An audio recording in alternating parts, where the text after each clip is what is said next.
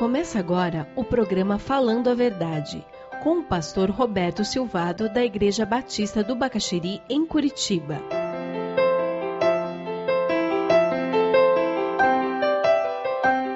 O primeiro mandamento diz que há um só Deus, e o segundo mandamento fala sobre como adorá-lo. Você conhece pessoas que não fazem uma cirurgia uma viagem sem levar o rosário?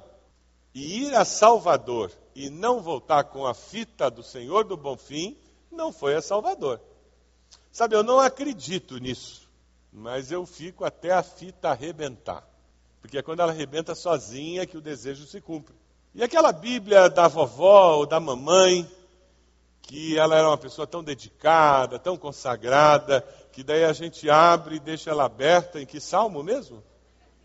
Qual salmo? Todo mundo sabe qual é o salmo, né? E eu acredito que aquele Salmo 91, aquela Bíblia aberta, ela tem algum poder para proteger a minha casa. E um livro tem poder para proteger a casa, gente? Algum livro tem. Eu estou concedendo àquele livro um poder, da mesma forma que aquela pessoa concede poder àquela imagem de gesso. Não vou nem falar do copo de água orado ou azeite de Jerusalém, né? Eu acho que se de fato todo o azeite de Jerusalém, que dizem que saiu de Jerusalém, está espalhado pelo mundo, tivesse saído de lá, não tinha mais azeite em Jerusalém. A unção com óleo não depende de onde veio o azeite para ela ter valor. A unção com óleo é bíblica. E se você usar o azeite de milho, aquele óleo de milho, aquele, o bem fajuto mesmo, pode ser aquele mais barato do mercado que você tem em casa. Mas você fizer isso com fé, ela tem o mesmo valor do que aquele outro que alguém foi a Jerusalém e trouxe. Não é o azeite de Jerusalém que faz ter valor. É que nem a oração daquela irmã que ora brabo. Conhece a irmã que faz reza braba? No meio evangélico hoje em dia tem, tem gente que faz reza braba. É que nem a benzedeira, que o pessoal antigamente levava a cueca para a fotografia, para ela fazer, para ela benzer. E hoje em dia tem evangélico levando fotografia para aquela irmã que tem uma oração forte. É Deus que é forte. E nós concedemos a pessoas um determinado poder que pertence a Deus e a Deus apenas. É verdade que nós temos pessoas que têm vida de oração verdadeira, que têm experiências de oração muito válidas, mas elas não têm mais poder do que outros. Essas pessoas podem nos inspirar a buscar a Deus e a viver vida de oração semelhante a delas.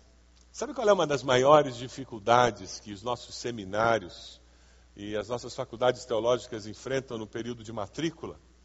Por causa dessa nossa cosmovisão supersticiosa, mesmo no, no meio evangélico, aquele jovem, aquele irmão que vai se matricular num seminário, ele liga para o seminário, deu ocupado. Liga a segunda vez, deu ocupado. Liga a terceira vez, deu ocupado.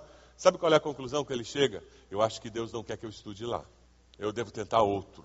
Deus não está falando que você não precisa estudar lá. Deus está dizendo que esse meio está ocupado. Tenta mais tarde. E não é nem Deus que está dizendo, é, até, é a empresa telefônica. Mas nós temos essa tendência de, de uma forma supersticiosa, brincar com Deus e enxergar a resposta de Deus. Eu não estou dizendo que a vida cristã não tem uma dimensão mística sobrenatural, de forma nenhuma, irmãos. O que eu estou dizendo é que nós, com facilidade, criticamos católicos e outras religiões que têm ídolos, porque colocam naquelas peças de gesso, de metal, um poder sobrenatural, e nós, do nosso lado, muitas vezes fazemos o mesmo, de uma maneira um pouco mais sofisticada, elaborada, mas caímos na mesma tentação alimentados por uma cosmovisão pagã, muitas vezes, travestida de nomes e formas cristãs, mas somos enganados da mesma maneira e quebramos o mesmo mandamento, nos tornamos idólatras. O primeiro mandamento diz que há um só Deus, e o segundo mandamento fala sobre como adorá-lo. Vamos ler juntos João 4, 23, que nos diz como adorá-lo. Vamos juntos? Mas virá o tempo, e de fato já chegou, em que os verdadeiros adoradores vão adorar o Pai em espírito e em verdade. Pois são esses o que o Pai quer que o adorem. Deus é espírito, e por isso os que o adoram devem adorá-lo. Deus é espírito e nós o adoramos em espírito e em verdade. É por isso que nós lutamos tanto, porque nós queremos adorá-lo de forma concreta. Nós queremos nos concentrar na banda.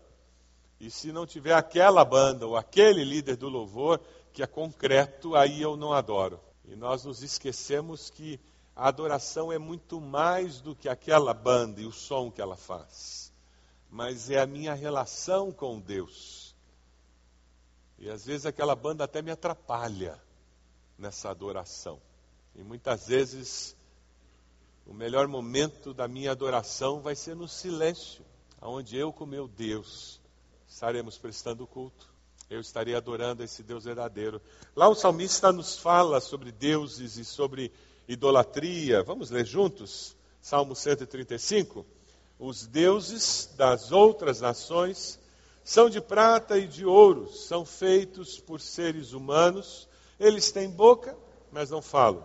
Têm olhos, mas não veem. Têm ouvidos, mas não ouvem. E não podem respirar.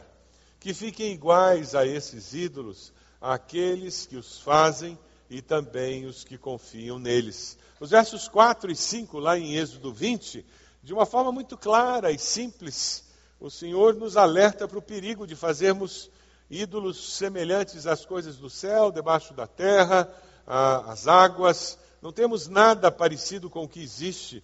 E o versículo 5 diz: Olha, e não se prostre diante deles, não preste culto, porque essas coisas são limitadas demais.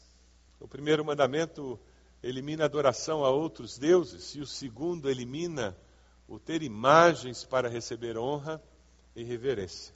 Os judeus levam muito a sério isso até hoje, não tem imagens nem, nem pinturas. No começo da igreja cristã, nós tivemos um grande cisma, uma grande divisão, por causa de imagens. A igreja de Roma começa a adotar as imagens, e a igreja oriental, ela se recusa a adotar as imagens, e ela diz: no máximo nós aceitamos pinturas, os ícones e surge a igreja ortodoxa oriental, e até hoje eles têm apenas pinturas. E no meio de tudo isso, você tem um grupo menor de dissidentes, aonde vem os anabatistas e outros movimentos que dizem nem imagens, nem pinturas. Nós não aceitamos nada disso como judeus, porque isso quebra o segundo mandamento. Nós queremos adorar a Deus em espírito e em verdade. Como nós precisamos ter cuidado. Quais são os perigos do pecado da idolatria? Eu queria destacar primeiro o perigo de transferir o poder de Deus para algo menor do que o próprio Deus. Toda vez em que você transfere o poder de Deus para algo ou alguém menor do que o próprio Deus, você está quebrando o segundo mandamento. É quando você transfere o poder de Deus para aquele irmão de oração poderosa, aquele pastor que é mais poderoso do que você, aquele missionário, aquelas superstições, sendo elas cristãs ou pagãs, que dominam a sua vida e determinam o seu comportamento.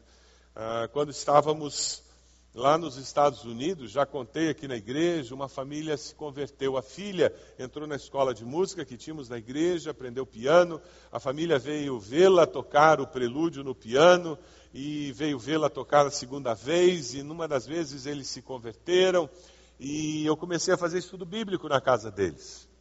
E a primeira vez que eu entrei na casa, eu me admirei, porque eles tinham de cara, assim, né, você entrava pela, pela porta da frente, tinha o Sagrado Coração, aqui do lado esquerdo tinha um preto velho, era um índio, todo vestido lá de gesso, uma estátua desse tamanho, em cima da porta tinha uma ferradura, na cozinha tinham três santos em cima da pia, e eles tinham tudo aquilo, e aquele, aquela estátua, aquele, aquele índio meio preto velho lá, um negócio esquisito que eles tinham, era porque a menina quase morreu quando era pequena, uma benzedeira do povoado, mandou colocar aquilo na sala de visita, e a menina foi curada, e ela disse que o dia que aquilo saísse da sala de visita, a menina ia ficar doente e ia morrer. E aquela família começou a estudar a Bíblia, e o pessoal da igreja dizia, pastor, eles tiraram aquilo. Eu disse, deixa Jesus crescer. Enquanto Jesus não crescer na vida deles, isso tudo vai ter valor. Eles estão presos a isso. São ídolos que são importantes para a estrutura espiritual, mental deles. E eles faziam perguntas, começaram a fazer perguntas, começaram a ler na Bíblia, fazer perguntas, e um dia eu respondi, eu disse, isso tudo aqui é necessário porque vocês não têm confiança em Deus. O dia que Deus for o Deus na vida de vocês, o dia que Jesus for percebido por vocês do tamanho que ele é, com o poder que ele tem, tudo isso aqui vai ser irrelevante. Mas não define isso não, porque vocês ainda confiam nisso. Vocês estão com medo de tirar. Então é melhor não tirar.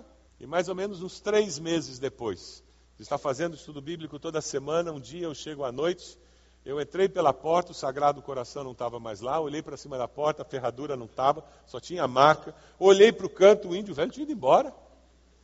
Aí eu fui na cozinha tomar água. Quando eu cheguei na cozinha, a irmã veio atrás de mim e disse: O senhor veio ver meu santinho, né? Eu disse: Vim sim. Nas prateleiras do santinho tinham três vasinhos de flor. Ela disse: Pastor, quanta besteira, né? Por que eu confiava naquelas coisas? Eu disse: Porque a irmã não conhecia Jesus. A idolatria só tem lugar no nosso coração quando o Deus verdadeiro não está lá. Quando a sua comunhão com Deus verdadeiro não é verdadeira, tem espaço para crescer ídolo. Você só se acostuma com o falso porque o verdadeiro não tem lugar. Você ouviu o programa Falando a Verdade.